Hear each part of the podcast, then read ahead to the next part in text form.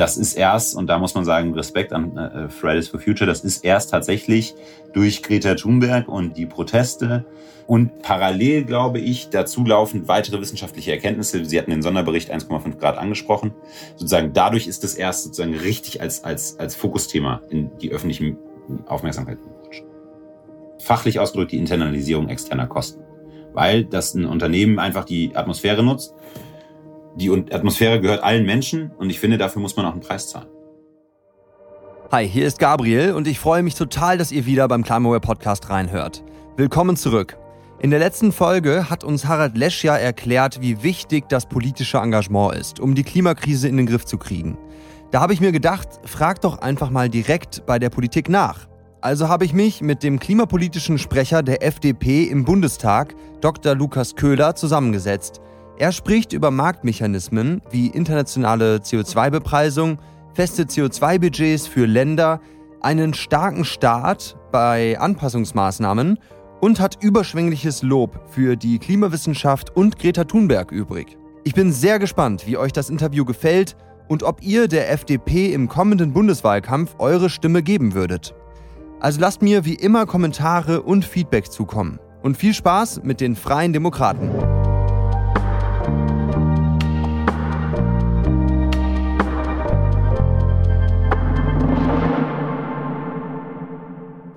Lieber Herr Dr. Köhler, Sie sind Mitglied im Bundesvorstand der FDP, Generalsekretär der FDP in Bayern und Mitglied und klimapolitischer Sprecher der FDP-Fraktion im Deutschen Bundestag. Und ich freue mich sehr, dass Sie sich die Zeit nehmen, hier im Climaware Podcast ein paar Fragen zu Ihren Ansichten über die Klimakrise zu beantworten. Und ich freue mich ganz besonders, weil Sie der erste Politiker sind, den ich über dieses immerhin sehr politische Thema interviewen darf. Also vielen, vielen Dank, dass Sie da sind und sich die Zeit nehmen. Lieben gern. Im Wochenanzeiger München haben Sie mal gesagt, in 15 Jahren werden Sie der erste FDP-Umweltminister sein. Das geschah damals vielleicht mit so einem Schmunzeln. Aber bevor wir einen Blick in die Zukunft werfen, würde ich zu Beginn gerne an den Anfang, also an Ihren Anfang gehen. Wir sind ja hier in einem Klimawandel-Podcast Deswegen würde ich als erste Frage zum Warmwerden gerne die Frage an Sie richten, wann haben Sie denn das erste Mal vom Klimawandel erfahren und wirklich erkannt, dass das ein großes Problem ist? Und wie war Ihre Reaktion oder Ihr Gefühl damals darauf? Also ich glaube, das erste Mal wirklich bewusst vom Klimawandel habe ich während der Schulzeit gehört, da in der Oberstufe. Ich habe ähm, 2005 Abi gemacht. Da war das Thema schon relevant. Da ging es noch um die Frage Kyoto-Protokoll und die internationalen Verhandlungen dazu und da stockte im Moment irgendwie alles. Da war irgendwie alles ein bisschen kompliziert. Dann wurde parallel auf europäischer Ebene der Emissionshandel eingeführt. Da war eine Riesendiskussion und ich habe damals mich schon so am Rande, so wie, wie man sich in der Schule für Politik interessiert, äh, für Politik interessiert und immer mit meinen Eltern auch so ein bisschen diskutiert, immer morgens am Frühstückstisch Zeitung gelesen da war das erste Mal ein wirkliches Thema. Ich bin mir aber nicht sicher, ob ich damals schon die gesamte Tragweite verstanden habe. Also was da eigentlich wirklich passiert und äh, welche fundamentalen Auswirkungen das auf Wirtschaft, Gesellschaft, Politik, aber natürlich auch auf die Natur haben wird. Ich habe während meines Studiums auf den Philippinen ein halbes Jahr gelebt, beziehungsweise sieben Monate. Da hat man schon gemerkt, welche massiven Umwelteinflüsse es gibt und wie sich die Natur verändert.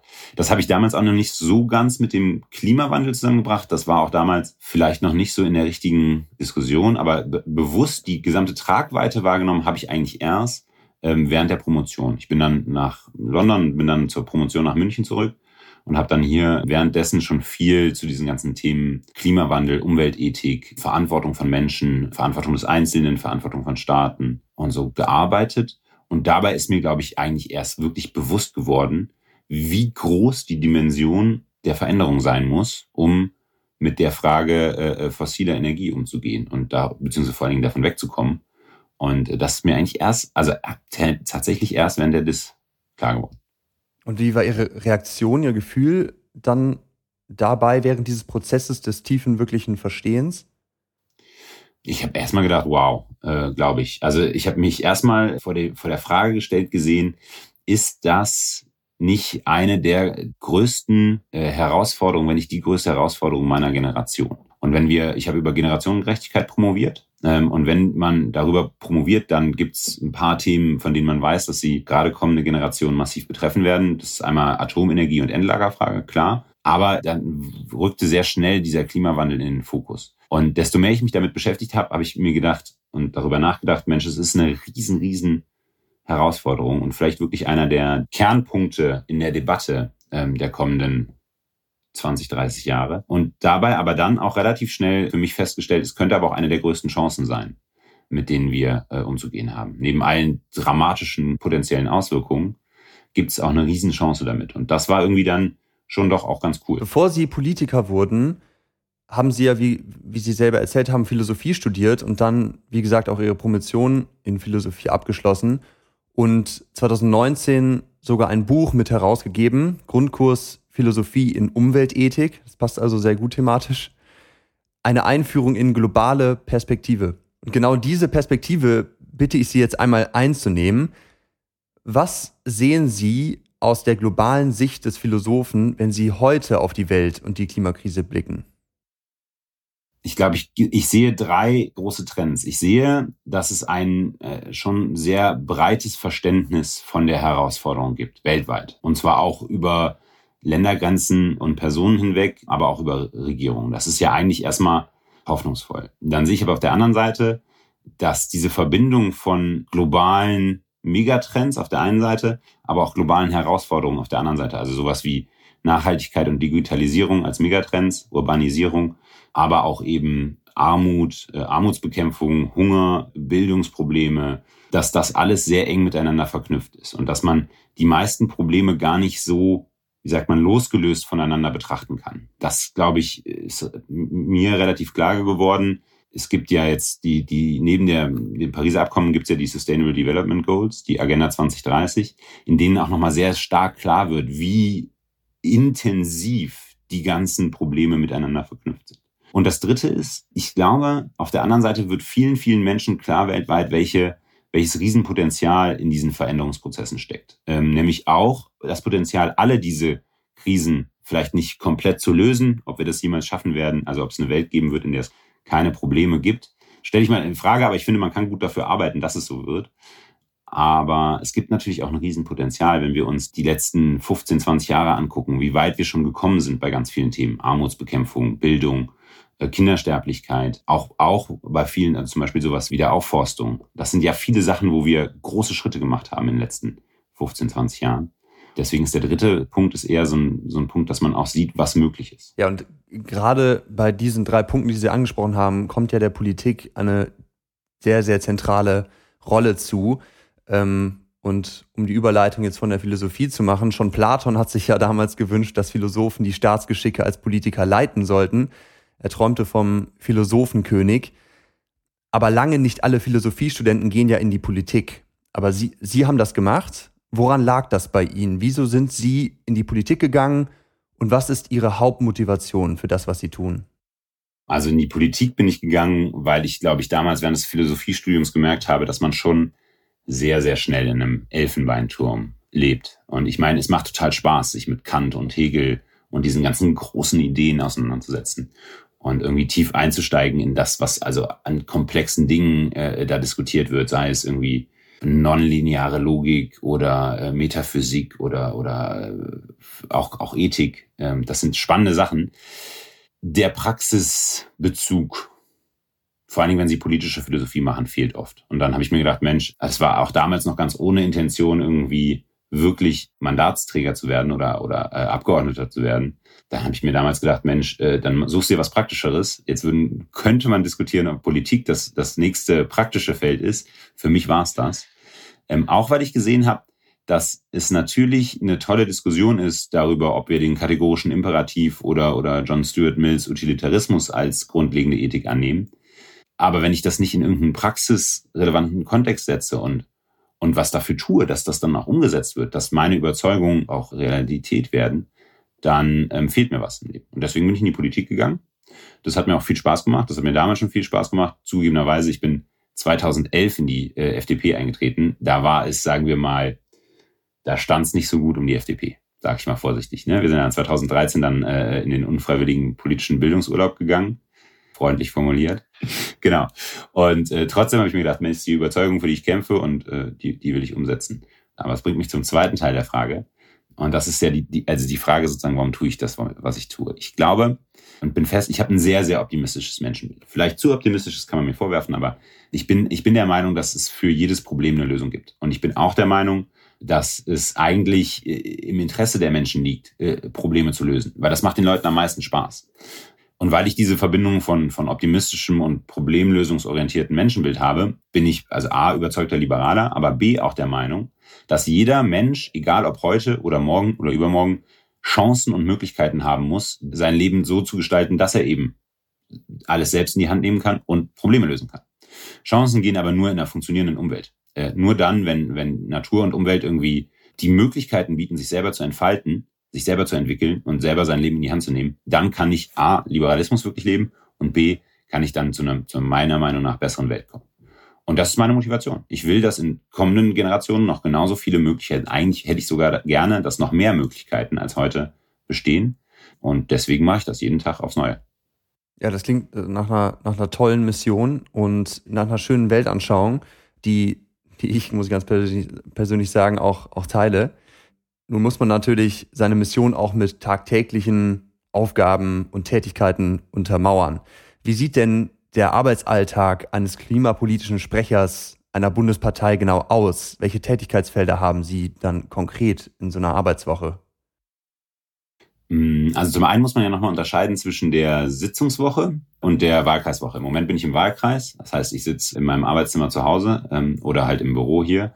Und in den Wahlkreiswochen hat man, das ist eigentlich ganz spannend, hat man viel mehr direkten Kontakt zu Bürgerinnen und Bürgern. Also ich bin ganz oft äh, während der Wahlkreiswoche treffe ich mich zum Beispiel auch mit Fridays for Future äh, oder anderen Gruppen oder dem Bauernverband oder also vielen Verbänden und Vereinen, die ich diskutiere, aber auch einfach ganz normalen Leuten, äh, die in die Bürgersprechstunde kommen oder die die anrufen oder was wissen wollen oder sich mal auf einen Kaffee treffen wollen, weil ich finde es irgendwie wichtig, auch als Politiker nicht nur zu sagen, ja, ich bin da in Berlin, sondern wenn jemand schreibt und sagt, hier, Mensch, ich würde gerne mal mit Ihnen telefonieren und hätte ein paar Fragen oder ich will mal vorbeikommen, dann mache ich das. Oder Leute für ein Podcast-Interview an, anfragen.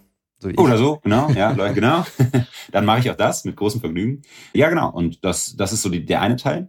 Ähm, und dann gibt's aber natürlich die Arbeit äh, in, in Berlin. Und da sind irgendwie drei große Sachen wichtig. Das eine ist natürlich kommentieren aktueller tagespolitischer Geschehnisse, neuer wissenschaftlicher Erkenntnisse. Es kommt eine neue Studie raus. Dann fragt mich meine Partei, aber auch die, die, die, die Presse, sag mal, was halten Sie denn davon? Oder Christian Lindner sagt, Mensch, kannst du mir das mal schnell einschätzen? Ich muss dazu was sagen. Ich brauche eine Rede äh, dafür und äh, dazu sind noch folgende Punkte wichtig. Oder auch andere Kollegen, ja, äh, die Themenbereiche haben, die angrenzen. Das ist beim Klimawandel ja überall irgendwie der Fall. Also mit äh, unserem äh, baupolitischen Sprecher äh, spreche ich dann darüber, wie machen wir das denn jetzt mit den, mit den Mieten, wenn der CO2-Preis steigt und Heizung nicht umgelegt werden kann. Was ist denn da der richtige Weg? Ja? Oder äh, wie gehen wir im Verkehrsbereich so äh, damit um, dass wir eben möglichst zu Klimaneutralität kommen und dabei aber Mobilität nicht einschränken müssen. Ja?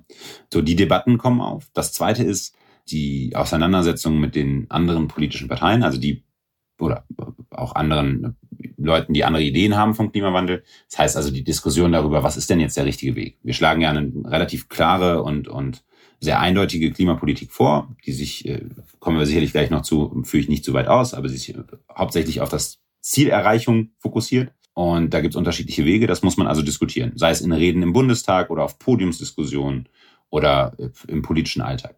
Und das Letzte ist, äh, und das macht mir auch sehr, sehr viel Spaß, wir müssen natürlich permanent unsere Position überprüfen und überlegen, Mensch, ist das, was wir fordern, eigentlich der richtige Weg? Auch mit den Diskussionen, den Punkten, die wir vorher gehört haben, sei es aus Wissenschaft oder, oder Medien oder von anderen politischen Parteien. Und ähm, dann Pläne entwickeln, wie geht es eigentlich in Zukunft weiter, was wollen wir machen, was können wir machen, was sind sinnvolle Ansätze und was eben nicht. Ja, Sie haben gerade angesprochen, ein Tätigkeitsfeld ist eben das selber informieren über den Klimawandel, da up-to-date bleiben, die neuesten wissenschaftlichen Erkenntnisse und Studien selber verstehen und dann auch den Informationsfluss in den Rest der Partei bereitstellen. Und da würde ich gerne mal wissen, woher Sie genau Ihre Informationen über den Klimawandel beziehen, weil der Weltklimarat, IPCC, der Vereinten Nationen, wurde ja schließlich 1988 gegründet, um über den wissenschaftlichen Kenntnisstand beim Klimawandel zu informieren und bringt daher zu jedem seiner großen Berichte auch immer extra eine Zusammenfassung für politische Entscheidungsträger heraus. Da wäre meine erste Frage, haben Sie schon einmal einen solchen originalen IPCC-Bericht gelesen? Wirklich komplett von Cover zu, zu Cover? Nee, also, also ich habe schon mehrere IPCC-Berichte und Sonderberichte gelesen, aber von, also wie ein Buch habe ich es, glaube ich, also das habe ich, glaube ich, noch nie gemacht, dass ich einfach mal aufgeschlagen habe und dann gesagt habe, ich lese jetzt jede einzelne Seite, bis ich einmal durch bin. Ähm, das habe ich, glaube ich, tatsächlich noch nicht gemacht. Ja, das ist, glaube das haben, glaube ich, sehr wenig Menschen auf der Welt gemacht. Ich glaube auch, die sind ja auch eigentlich nicht so aufgebaut. Ne? Die, diese Idee, was ich, ich finde, das ist ein total geiles äh, Gremium. Oh, Entschuldigung. Ich finde das ich auch, total. Ja. Nee, das können wir ähm, gerne drin lassen. auch vielleicht ausschalten. Nein. Ich finde das ein mega cooles Gremium, ähm, weil das ja im Prinzip genau um diese Idee von, also ich finde diese Idee der Weiterführung auch aus wissenschaftstheoretischer äh, Sicht auf den IPCC total spannend. Zu sagen, wir haben ein Konglomerat, an dem wirklich weltweit die führenden Wissenschaftlerinnen und Wissenschaftler arbeiten, das aber nicht selber sozusagen forscht, sondern alle Forschung zusammenfasst und daraus eigene Positionen, Bewertungen, Wahrscheinlichkeiten, Modelle errechnet äh, und die aufschreibt. Das finde ich total cool. Aber ich meine, deswegen ist das ja auch nicht aufgebaut wie so ein Buch. Ne? So, ein, so ein Bericht hat ja ganz viele Unterkapitel. Und je nachdem, worüber ich mich gerade informiere, schnappe ich mir einen, einen Sonderbericht oder einen von den, von den äh, äh, sozusagen Hauptberichten und schaue mir dann die Kapitel an und gehe das auch durch. Ich lese schon die Policy Briefings auch ganz gerne, weil sie einen guten Übersicht geben. Aber ich mag das eigentlich nicht so gerne. Ich bin nicht so ein Policy Brief Fan, weil da mir zu oft eine politische Meinung mit reinfließt. Oder dass ich das Gefühl habe, dass jemand mir Informationen vorenthält. Das ist vielleicht total doof, weil ich glaube nicht, dass das die Intention ist derjenigen, die die Dinger schreiben. Aber ich informiere mich dann, wenn ich was Interessantes daran finde, dann doch lieber nochmal selber durch den Bericht. Genau, IPCC ist eine Riesenquelle. Ähm, Finde ich total äh, spannend. Ist natürlich bei vielen Sachen auch nicht ganz tagesaktuell. Und es gibt ja unterschiedliche Dinge, die ich bewerten muss. Das heißt, ich schnapp mir auch ganz oft, also äh, es gibt so, so, fünf Wege, fünf, sechs Wege, wo ich mir, worüber ich mir Infos besorge. Klar, das eine ist, ist Medien, ne? Also ich lese natürlich auch viel, viel Presse, ich höre viel Podcasts ähm, und informiere mich äh, viel. Ich äh, finde auch bei manchen Rückfragen zum Beispiel so, es gibt ja so ein paar Seiten, so klimafakten.de oder so, ne? Wo einfach auch viel Dinge sehr anschaulich, sehr einfach aufbereitet sind, was ich total cool finde. Dann gibt es den sogenannten wissenschaftlichen Dienst im Bundestag. Das ist eine mega, die sind, die sind Hammer. Die sind wirklich, also äh, Props gehen raus an die. Ja. Ähm, die sind richtig gut. Den schickt man quasi, kann man eine Frage stellen für ein groß, größtes Gutachten oder für eine kurze Einschätzung oder einfach nur für, können Sie mir mal alle Studien zusammensammeln, die es zu dem und dem Thema gibt. Und dann geben die relativ schnell super gute, super aufbereitete Arbeit, äh, äh, äh, Antworten. Das ist äh, top. Dann suche ich viel auch Einzelgespräche ähm, mit meinem Büro. Also ich bin ja nicht alleine, ne? Ich habe ja ein ganzes Büro, ein Team im Hintergrund und da sind auch äh, mega, äh, mega Leute drin. Und mit denen äh, informieren wir uns. Zum einen, äh, und das sind die beiden nächsten Wege, das eine sind Wissenschaftler. Also ich rufe auch ganz oft einfach mal irgendwie beim MCC an und frage irgendwie, Frau Knopf, können wir mal ganz kurz uns über folgendes Thema unterhalten? Ich habe da was nicht verstanden. Oder, oder auch einfach, es ist total lustig, wenn Sie als äh, MDB, das ist nicht lustig, es ist eigentlich ziemlich toll, wenn Sie als MDB äh, in einem, bei einem Professor anrufen, dann kriegen Sie immer eine Antwort. total super. Wenn Sie da anrufen, die Leute sind völlig schockiert, dass sie überhaupt anrufen, aber die sind, also im, ich habe noch nie es gehabt, dass mir irgendein Professor gesagt hat, ach nee, wissen Sie, da habe ich keine Lust zu.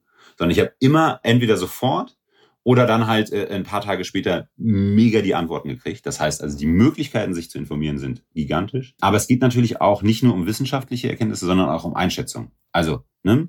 zum Beispiel die Frage, äh, wie, wie sieht es eigentlich, äh, ähm, die, wie sieht zum Beispiel das Thema Gas die Deutsche Umwelthilfe? Ne? So ein ganz klassischer Lobbyverband. Da geht es um die Fragen der, der, der Interessenseinschätzung. Aus welcher Sicht schätzt ein eine, äh, Teil, Teil der Umweltlobby zum Beispiel folgende Gesetzesentwurf ein, das Klimapaket der Bundesregierung. Und das ist für mich natürlich auch wichtig. Genauso frage ich auch beim, beim BDI, beim Bund der Deutschen Industrie nach und sage, okay, pass mal auf, Leute, die Referenzszenarien sehen so und so aus. Was habt ihr denn da? Es gibt aber auch NGOs, die sich ja ganz krass, und das ist der äh, äh letzte Weg, die sich ganz krass tief in Sachen einfuchsen. Beispiel Carbon Market Watch. Ist völlig unbekannt, aber die, sind absolute äh, Experten, wenn es so um diese Artikel 6 Klimaverhandlungen, Pariser Abkommen geht. Und wenn man die Leute anfliegt, da, da braucht man ein gutes Grundwissen, weil äh, egal wen sie da anrufen, der erzählt ihnen sofort, sozusagen, der fängt gar nicht bei Null an, sondern fängt sofort bei beim tiefen Einstieg an. Aber da kriegen sie halt alle super spannenden Informationen. Und es gibt tolle Verhandler in Deutschland. Also es gibt ein breites Spektrum an Möglichkeiten, sich zu informieren. Ja, das ist toll zu hören, dass dieser Informationsfluss eben angefangen bei der Wissenschaft auch in die Politik so auf so viele verschiedene Wege eben äh, funktioniert und zu funktionieren scheint. Bei Ihnen in der FDP zumindest. Ist das denn bei allen Parteien so, die jetzt gerade im Deutschen Bundestag sitzen, dass die alle so einen klimapolitischen Sprecher haben, der diese Brücke schlägt? Alle Parteien haben entweder einen klimapolitischen Sprecher oder einen Klimabeauftragten. Manchmal ist es ein bisschen schwieriger zu finden, weil bei manchen Parteien die Strukturen ein bisschen anders sind, also sind auch ein bisschen anders gewachsen. Aber es gibt immer irgendeinen Experten oder eine Expertin, die sich auf dieses Klimawandelthema so ein bisschen fokussiert. Ja, sagen wir mal, zumindest bei fünf der sechs Parteien. Ja, okay, ähm, ja, ja, gut. Da können sich, glaube ich, alle denken, von, von welcher sechsten Partei wir reden. Das ist ja jetzt, sag ich mal, der, der Status quo heute. Aber mittlerweile sind über 30 Jahre seit dem ersten Bericht des IPCC vergangen, sieben Jahre seit dem letzten großen Sachstandsbericht und über zwei Jahre seit dem, man kann sagen, alarmierenden Sonderbericht zu 1,5 Grad globaler Erwärmung. Und erst jetzt kann man so etwas wie einen tatsächlichen Aufbruchswillen zur Bekämpfung des Klimawandels spüren. Was war denn Ihrer Meinung nach der Grund für diese jahrzehntelange politische, man kann sie fast schon Untätigkeit nennen. Waren das fehlende Informationen, zu starker Lobbyismus der fossilen Industrien oder fehlender Rückhalt der Wählerinnen und Wähler? Woran lag das aus Ihrer Sicht? Seien Sie mir nicht böse, ich würde die Grundthese äh, zumindest ein bisschen in Frage stellen, aber dann trotzdem noch eine Antwort äh, liefern. Also ich glaube nicht, dass es dass in den letzten 15, 20 Jahren ähm, nichts passiert ist.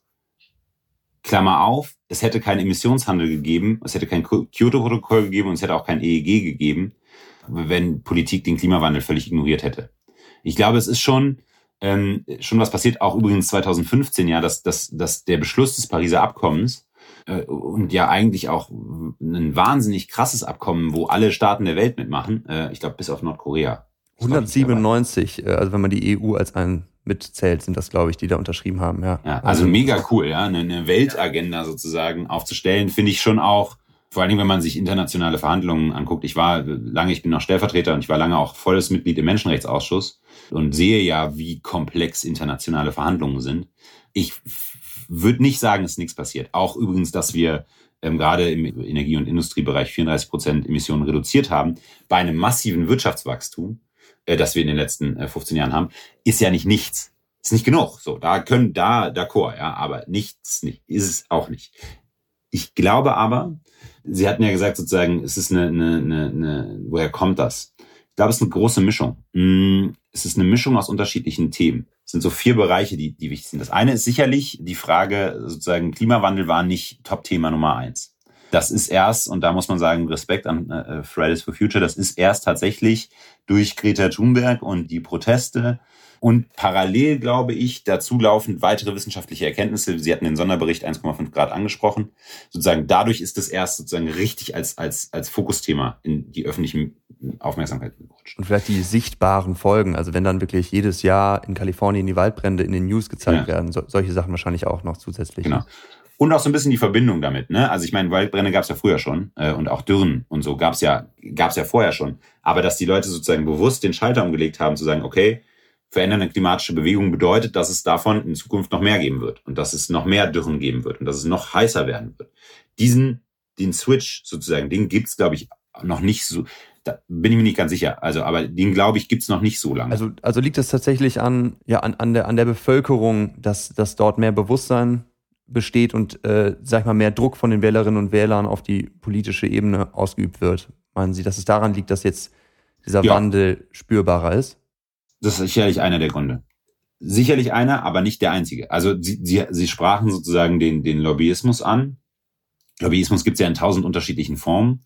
Aber natürlich, was steht denn hinter dem Lobbyismus? Hinter dem Lobbyismus steht ja immer die Aussage zum Beispiel, dass äh, äh, folgende Maßnahme Arbeitsplätze gefährdet oder Wirtschaftswachstum reduziert oder dafür sorgt, dass die Leute nicht mehr einfach von A nach B kommen können oder dass arme Menschen oder Leute, die weniger Einkommen haben, sich eben dann kein Auto mehr leisten können. Oder so, solche Argumente stehen ja hinter den meisten Lobbyismusforderungen. Und natürlich hat das einen Einfluss auf Politik. So ist ja auch klar, dass wir uns Interessen und Argumente anhören müssen.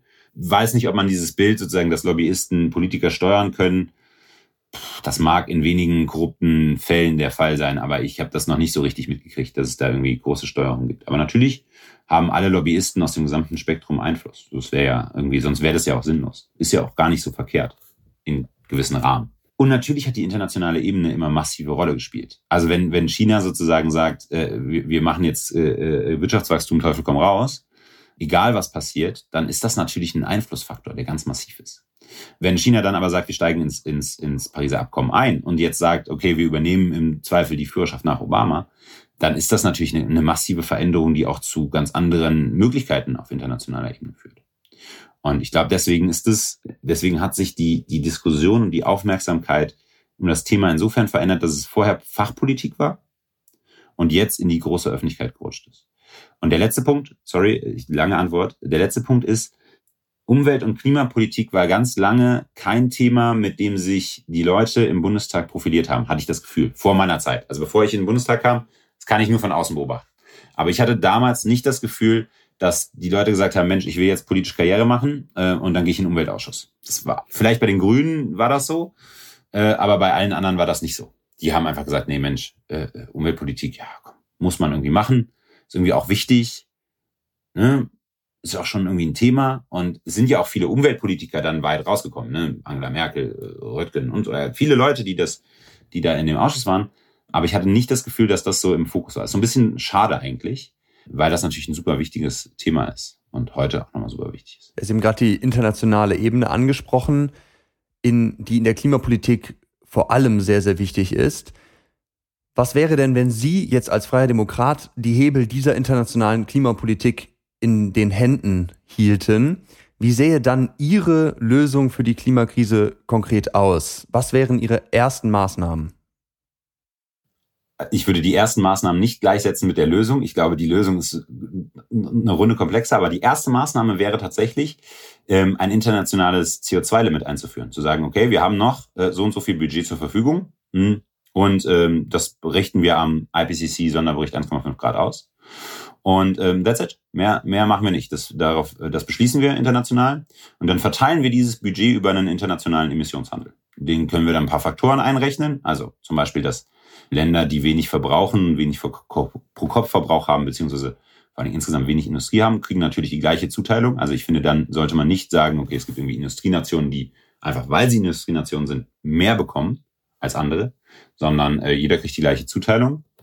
Und damit äh, äh, hätten wir meiner Meinung nach ein international extrem gerechtes, vor allen Dingen aber effizient auf das Ziel ausgerichtete System. Also wenn ich es verändern könnte, wäre das das, was ich nächstes Jahr einführen würde, dann könnte ich mir auch ein anderes Politikfeld suchen. Ja, nun ist Klimapolitik vor allem international, aber auch national ja oft zäh. Also Sie haben es selber angesprochen. Und vor allem dann tagtäglich zu sehen, dass wir uns halt immer noch weit ab der Pfade befinden, die der IPCC eben vorschlägt, vor allem Richtung des 1,5 Grad Ziels, aber selbst das 2 Grad Ziel sind wir eben noch nicht auf den Pfaden des Weltklimarats. Haben Sie angesichts des Zeitdrucks in der Klimakrise und dieser massiven Folgen, die uns wahrscheinlich drohen werden in der zweiten Hälfte dieses Jahrhunderts, manchmal mit Frustration dann zu kämpfen als Politiker des täglichen Geschäfts? Und wenn ja, was, was machen Sie dagegen oder woraus ziehen Sie jeden Tag die Kraft und Hoffnung, weiterzumachen? Ah, klar gibt's frustrierende Momente. Ich glaube, ich würde, ich würde lügen, wenn ich sagen würde, ich bin nicht, manchmal denke ich mir nicht, ey Leute, ernsthaft. Also vor allen Dingen, wenn Sie sich internationale Verhandlungen angucken, na, das ist einfach ein mega zähes Ringen. Und man denkt sich manchmal, Leute, es geht jetzt nicht darum, welches Land am Ende besser dasteht, sondern es geht halt um ein globales Ziel. Das denke ich, ja. Genau. Ähm, und das denkt, sich, denkt man sich, glaube ich, auch manchmal bei manchen politischen Diskussionen hm, in Deutschland. Weil ich glaube ganz oft, so die, diese Frage ähm, diskutiert wird, sag mal, die wollen doch eigentlich gar keinen Klimaschutz machen. Und das ist, glaube ich, bis auf bei einer äh, äh Partei äh, inzwischen nicht mehr der Fall. Das, also ich sehe das nicht. Ich glaube, alle Parteien haben das mit unterschiedlichen Ausrichtungen sicherlich, aber in ihrer Agenda. Und das ist so eine zähe Diskussion, die ich total langweilig finde. Ja? Also die Frage ist, glaube ich, nicht mehr, ob wir Klimapolitik machen wollen, sondern wie wir es machen und wie wir es sinnvoll machen. Ähm, aber auf der anderen Seite bin ich eigentlich nicht frustriert. Also es gibt so einzelne Momente, klar, ne, das gibt's, wo man sich denkt, ey Leute, das ist jetzt nicht euer Ernst. Aber ähm, es gibt eigentlich, also finde ich, ist im Moment total die Bewegung drin. Ja, wenn ich mir angucke, äh, wie sich die Wirtschaft aufstellt, wenn ich mir angucke, dass Larry Fink, der, äh, Black, äh, der BlackRock-Vorsitzende, einen Brief an alle seine CEOs schreibt, dann ist da Musik drin. Ja? Wenn ich mir angucke, wie viel Diskussion jetzt über die Frage ist, ähm, wie kriegen wir eine internationale Wasserstoffwirtschaft aufgebaut? Das sind ja für einen Politiker sind das hier die richtig spannenden Momente, wo man wirklich was verändern kann. Und wenn Sie Klimapolitik in der FDP machen, die zugegebenerweise vor, äh, äh, sagen wir mal, zwei, drei Jahren noch nicht so einen riesen, riesen Bandbreite an Beschlusslage haben, dann können Sie richtig was gestalten. Dann können Sie hingehen und sagen, hier, pass mal auf, folgende Argumente, zack, zack, zack, zack, zack. So, und jetzt gehen wir in die Richtung. Und das ist ja genau das, warum ich Politik mache. Ich will, die, ich will, dass die Welt besser wird. Ich will was verändern. Und ich will mich einsetzen dafür, dass was äh, äh angepackt wird. Und wenn sie ein breites Spielfeld haben und dieses Spielfeld ausfällen können, ist das Beste, was ihnen als Politiker passieren kann. Das heißt also, ich bin, ich bin einfach mit motiviert bis in die Haarspitzen und deswegen nicht frustriert. Also ich bin wirklich tatsächlich nicht frustriert. Das ist, das ist wirklich schön zu hören. Also das ähm, aus dem Mund von Ihnen und eben einem Politiker, der da eben den, den Einfluss nutzt, soweit er ihm zur Verfügung steht, äh, ist das wirklich schön zu hören, dass da eben der Optimismus überwiegt und die kleinen Momente der Frustration eher gering sind. Nun ist es aber so, korrigieren Sie mich, wenn ich da falsch liege, dass, dass die FDP aber in, in der breiten Bevölkerung in Deutschland noch nicht so als die Klimapartei Deutschlands angesehen wird, ähm, wo doch Grundwerte des Liberalismus tatsächlich durch den Klimawandel massiv bedroht sind. Wieso ist das so, meinen Sie? Hast die eine Million Dollar Frage. Ja? Also ähm, wenn ich wenn ich darauf eine, eine zufriedenstellende Antwort hätte, dann könnte ich das ja auch ändern. Dann dann würde die FDP nächstes Jahr die die Bundestagswahl zur zur Klimawahl machen, oder? Ja. Naja, also ich glaube, es gibt ein paar, paar Gründe dafür. Einer ist natürlich Kompetenzzuschreibung. Es gibt so ein, so ein, so ein Mindset bei vielen Menschen in, der, in, in Deutschland, die sozusagen Parteien gewisse Sachen zuschreiben. Ne? Die FDP ist eine Digitalisierungspartei, ist eine Bildungspartei, ist eine Wirtschaftspartei. Die CDU, CSU ist eine konservative Partei. Die SPD setzt sich ein für äh, soziale Gerechtigkeit. Ähm, und die Grünen machen halt Umwelt- und Klimapolitik. Gegen so ein Bild anzukämpfen, ist A, super schwierig. Dann haben wir, und so ehrlich muss man auch sein, mit einem Ruf von vor 2013 zu kämpfen, wo wir jetzt, sagen wir mal, das Thema Umwelt- und Klimapolitik, wir hatten oft kluge, richtig gute Leute, auch in der Zeit irgendwie Anfang der, der 2000er, aber das Thema war halt nicht im Fokus. Ne, das Thema war nicht im Fokus und man hat uns das auch nicht geglaubt, dass wir da wirklich was machen wollen. Und äh, sozusagen an diese Zeit von Genscher und so, wo der, der ja sozusagen das Umweltministerium gegründet hat und eingeführt hat und diese liberale Idee des Umweltschutzes auch in den Freiburger Thesen verankert hat, da kann sich kaum, also ehrlicherweise ich auch nicht mehr dran erinnern. Ja, das ist so lange her schon, dass das aus den Köpfen raus ist. Und natürlich muss man mit so einem Erbe umgehen und, und damit kämpfen. Und das ist auch, wird auch oft, und es gibt ja einen politischen Wettstreit um Positionen, das wird auch oft das mal instrumentalisiert von denjenigen, die, äh, sagen wir mal, jetzt nicht äh, die größten FDP-Fans sind. Das ist, glaube ich, tatsächlich äh, spielt das mit einer Rolle. Dann werden halt oft auch mal Aussagen stärker gewertet als äh, die, die sozusagen in dieses alte Narrativ spielen, in diese alte Erzählung spielen, als äh, Aussagen von mir oder, oder, oder auch Christian Lindner, der sich sozusagen ganz klar und ganz massiv zu diesen ganzen Klimaschutzfragen äh, bekämpft. Ja, dann gehen wir da vielleicht mal rein. Also der Weltklimarat IPCC beschreibt ja in seinen Zusammenfassungen für politische Entscheidungsträger ähm, zum Thema Klimawandel immer diese zwei wesentlichen Strategien zum Umgang mit der Klimakrise. Zum einen ist das die Minderung der Treibhausgasemissionen und damit eben die Minderung der zukünftigen Risiken und zum anderen die Anpassung an die Folgen des eh schon sich entwickelnden Klimawandels. Erstmal würde ich gerne zum Thema Minderung Sie fragen und da zitiere ich jetzt mal kurz wörtlich, Sie sind für Klimaschutz durch technologischen Fortschritt und gegen nationale Alleingänge. Können Sie das mal ausführen? wieso ist das so?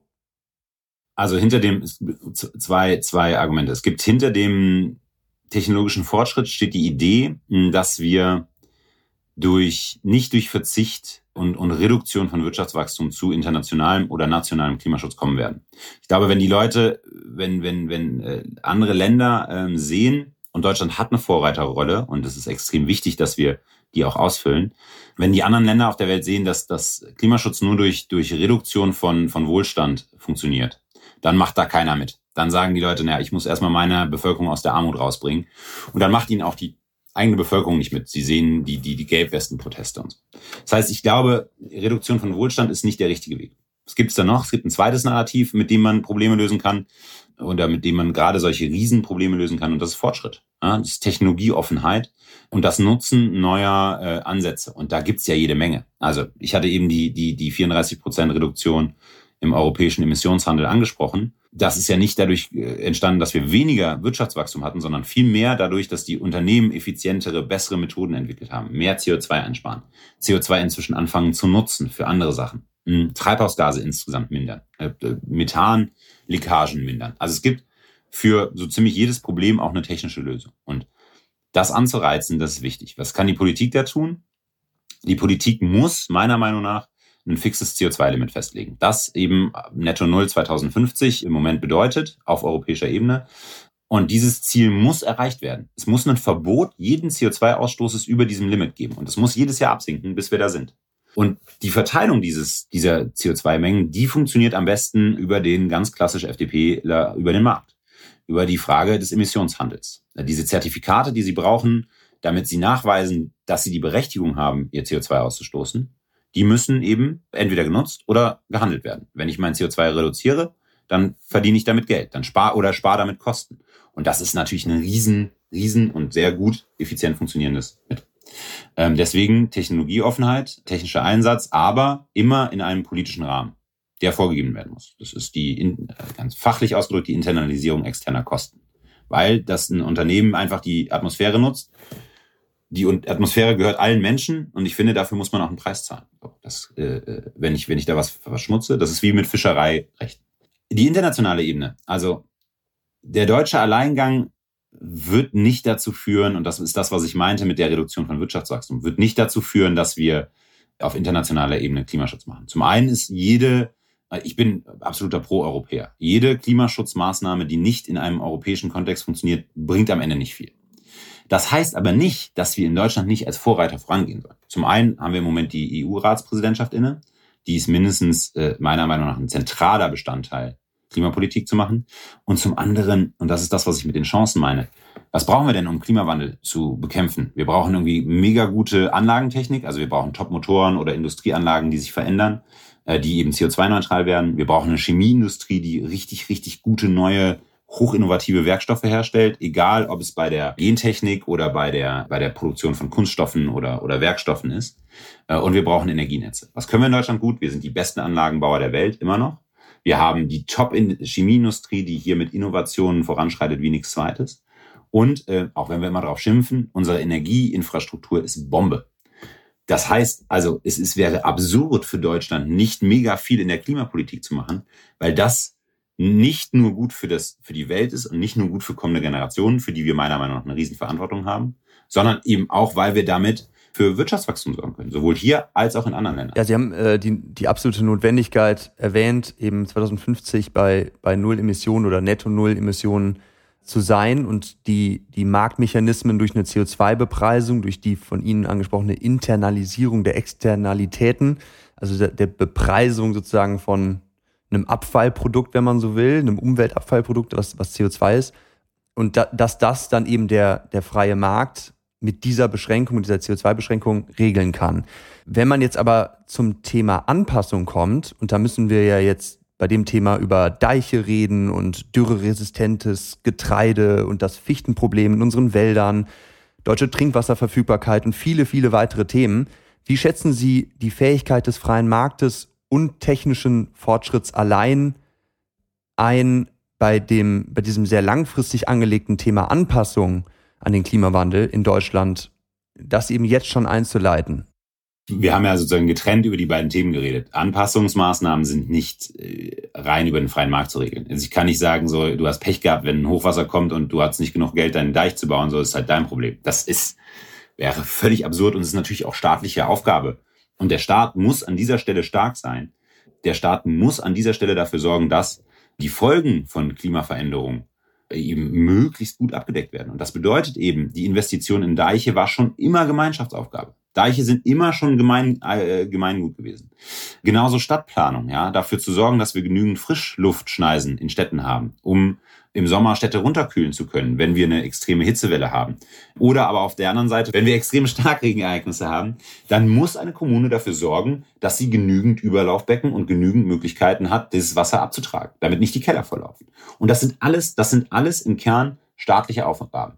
Und wenn wir eine CO2-Bepreisung machen und das vernünftig machen, dann finde ich, muss davon auch Geld genutzt werden, um das entsprechend in Anpassungsmaßnahmen zu stecken. Ich glaube aber, und deswegen ist eine zweite Dimension da so wichtig. Auch da ist die internationale Ebene wichtig. Wir haben uns lange, lange Zeit das Recht rausgenommen, unbewussterweise, deswegen nur nicht ganz ein Riesenvorwurf, aber schon auch ein Vorwurf. Wir haben uns ganz lange das Recht rausgenommen, über billige fossile Energie massives Wirtschaftswachstum anzureizen. Und das war gut, weil das zu viel, viel sozialen, aber auch technologischen Erneuerungen und Errungenschaften geführt hat. Medizinisch, in der Bildungspolitik, in der sozialen Gerechtigkeit.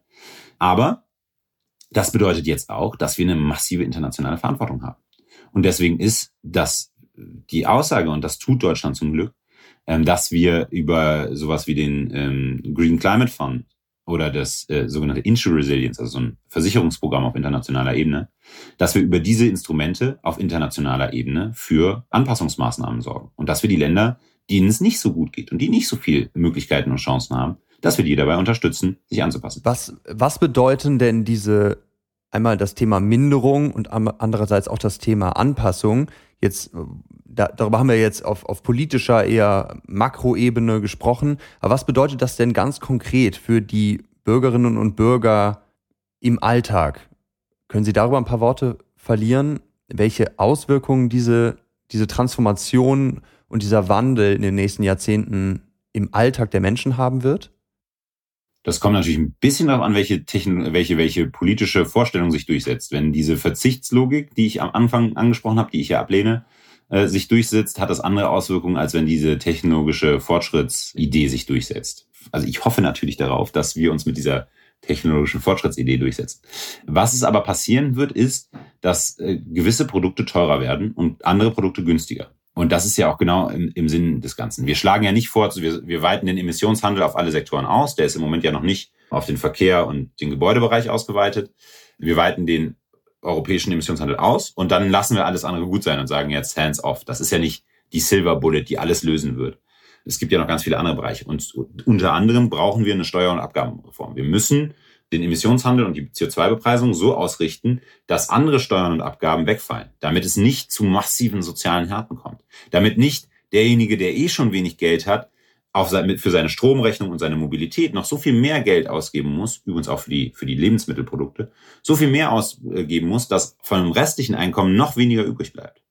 Das heißt, die Steuern und Abgaben, und davon haben wir in Deutschland ja bei weitem genug, äh, viel zu viel meiner Meinung nach, die müssen so reduziert werden und angepasst werden, dass es nicht zu sozialen Härten kommt. Das heißt, auf der einen Seite haben wir bei manchen Produkten mehr Belastung, auf der anderen Seite haben wir aber natürlich auf anderen, äh, bei anderen Produkten und, und, und Lebensstilen äh, äh, deutliche Entlastung. Also kann man sagen, Klima, klimaschädliche Produkte werden etwas teurer, klimafreundliche Produkte dafür günstiger und um soziale Härten zu enthärten, gibt es anderswo an anderen Stellen, wo eben sehr viel Steuern erhoben werden Ent Entlastungen für genau. die ähm, einkommensschwächeren Bereiche der, der Bevölkerung. Einfaches Beispiel, Stromsteuer. Stromsteuer ist einfach auf jeden, egal welchen Strom Sie nutzen, Sie zahlen die Stromsteuer. Das sind so roundabout 8 Milliarden im Jahr. Wenn man die aufs europäische äh, Mindestmaß runtersenken würde, ist, eine total, ist totaler Quatsch, hat keinerlei, ist nicht irgendwie zielgerichtet, belastet die Menschen nur, meiner Meinung nach, weg damit. Okay, ja, das ist doch mal ein sehr, sehr konkretes, alltägliches Beispiel. Vielen Dank. Ähm, ich würde gerne jetzt nochmal äh, kurz vor Abschluss unseres Gesprächs den Blick so ein bisschen in die Zukunft werfen äh, mit äh, der Brille des Klimawandels, die wir, die wir aufhaben. Wir nehmen das Interview ja gerade auf vor der US-Wahl. Es wird aber wahrscheinlich nach der US-Wahl ausgesendet und die US-Wahl ist, glaube ich, eine sehr entscheidende Wahl international für den, für den Klimaschutz. Dann haben wir auf der europäischen Ebene den Green Deal, der gerade erarbeitet wird. Ursula von der Leyen hat das Ziel bis 2050 von einer Reduktion von 55 Prozent der Treibhausgase gegenüber 1990 erwähnt. Nächstes Jahr ist Bundestagswahl, da wird der Klimawandel, glaube ich, auch eine wichtige Rolle spielen. Aus Ihrer Sicht, was sind jetzt in den kommenden zwölf Monaten so die wichtigsten Klimameilensteine und wieso? Also die zu diesem Zeitpunkt gewesene US-Wahl ist sicherlich einer der ganz, ganz wichtigen Punkte. Aber egal wie es ausgegangen ist, das Pariser Abkommen zu verlassen, ist egal aus Sicht der Republikaner, aber auch der Demokraten Wahnsinn. Äh, sollte das mittlerweile passiert sein, ist es äh, natürlich desaströs. Warum nicht, nicht für den Rest der Welt? Ich glaube, dass es gar nicht so schlimm wäre, wenn, wenn irgendwie Trump jetzt auf die, die dämliche Idee kommt, da auszusteigen. Weil ja die meisten Staaten in, in den, den USA noch weiterhin Klimaschutz machen. Schauen Sie sich mal Kalifornien an. Ja, ist alleine, ich glaube, hm, die fünftgrößte Wirtschaftsnation. Also wenn man nur Kalifornien angucken würde, ist, glaube ich, irgendwie so. Die fünftgrößte ja, in auf den jeden Top Fall. 10 auf jeden Fall, ja, ja. In den Top 10 auf jeden Fall, also riesig. Und Kalifornien macht einen Kalifornien hat einen ausgeweiteten Emissionshandel auf alle Bereiche. Da funktioniert das mega. Kalifornien macht eine super krasse Energiepolitik, äh, die, die super wenig CO2-Ausstoß, also ist mega. Und auch ganz viele andere Staaten und, und Governors und Städte machen viel. Aber wer nicht am Verhandlungstisch sitzt, der bestimmt auch die Regeln nicht mit. Wenn Trump also aus, äh, sich für so einen Bombenverhandler hält und sagt, ja, aber ich möchte nicht mehr am Verhandlungstisch sitzen, dann ist er raus. Und das wird sehr spannend, äh, gerade was die nächsten zwölf Monate angeht. Zwei weitere große Sachen, drei weitere große Sachen werden passieren die äh, spannend sind. Der Green Deal, Sie hatten es angesprochen, die Frage, wie der Just Transition Fonds aufgebaut wird, die Frage aber auch, wie, weil 55 Prozent sind ein tolles Ziel, das kann ich mir setzen, aber wenn ich keine Ahnung habe, wie ich es erreichen will, also wenn ich die Instrumente dahinter nicht designe, dann ist es ein schönes, schönes, schöne Zahl auf dem Papier, das klingt irgendwie gut bei den, bei, bei, bei den Pariser Verhandlungen, bei den sogenannten NDCs, den Nationally Determined Contributions, die ich dann anreichen muss, sieht super aus. Habe ich aber keinen Weg dahin, bringt's mir null. Das heißt, dieser Weg, das Design, der Design des Weges. Und da sind ja im Impact Assessment schon einige Vorschläge auch mit drin. Da ist übrigens zum Glück diese Ausweitung des Emissionshandels mit drin. Da ist die Frage, wie gehen wir eigentlich mit Land- und Forstwirtschaft um und sowas. Also das sind die Sachen, die mit designt werden müssen. Der zweite große Meilenstein wird die äh, nachgeholte Pariser Abkommensverhandlung sein. Weil da wird es darum gehen, dass A, die Staaten der Welt ihre Nationally Determined Contributions, ihre NDCs vorstellen und da sehen wir das erste Mal, und die gibt's ja bisher noch nicht, aber da sehen wir das erste Mal, wie eigentlich die Minderungspfade der Länder auf der Welt aussehen werden. Und das ist mindestens mal sehr spannend, wenn nicht richtungsweisend. Das dritte große, ähm, der dritte große Ansatz wird sein, weitet, äh, China hat, an, China hat seinen Emissionshandel ja jetzt eingeführt in 21 Testregionen, weitet China nächstes Jahr diesen Emissionshandel aus. Äh, weiten die den aus auf, auf ganz China dann haben wir damit ein wahnsinnig starkes Signal, weil der chinesische Markt ja einer der härtesten ist, was, was sozusagen den Konkurrenzkampf um diesen Markt angeht, auch weil er einer der größten ist. Führen Sie eine allgemeine CO2-Bepreisung ein, ist das natürlich ein Mega-Signal an alle anderen Märkte. Und dann lässt, lässt sich auch äh, zum Beispiel den, der europäische mit dem chinesischen Markt. Und vielleicht mit dem US-amerikanischen, wenn, wenn Joe Biden Genau. unter seiner Präsidentschaft, falls er gewählt wurde, jetzt zu diesem Zeitpunkt, einen Ja. solchen CO2-Handel auch in den USA einführt. Ja. Genau, dann hätte genau, man, dann genau. hätte man die drei größten Wirtschaftsräume der Welt mit CO2-Bepreisung. Und das ist, glaube ich, ein Signal in den Rest der Welt, dass das der Weg ist, an den sich alle anderen orientieren werden. Genau. Vor dem Abschluss unseres Interviews habe ich noch ein paar Kurzfragen vorbereitet, drei Stück. Und zwar Nummer eins, wen würden Sie gerne mal zu einem Abendessen treffen, um über den Klimawandel zu sprechen und wieso? Mit Larry Fink, weil ich glaube, dass der größte Hebel äh, über die Finanzwirtschaft kommen Larry Fink nochmal ganz kurz für die Äh, genau, Zuhörerinnen sorry, und Zuhörer. Larry Fink, der, dem, dem BlackRock-Vorsitzenden. genau, den hatten wir eben schon einmal angesprochen. Genau, und BlackRock ist eben einer der größten Vermögensverwalter der Welt oder der größte, ich weiß es nicht. Ja.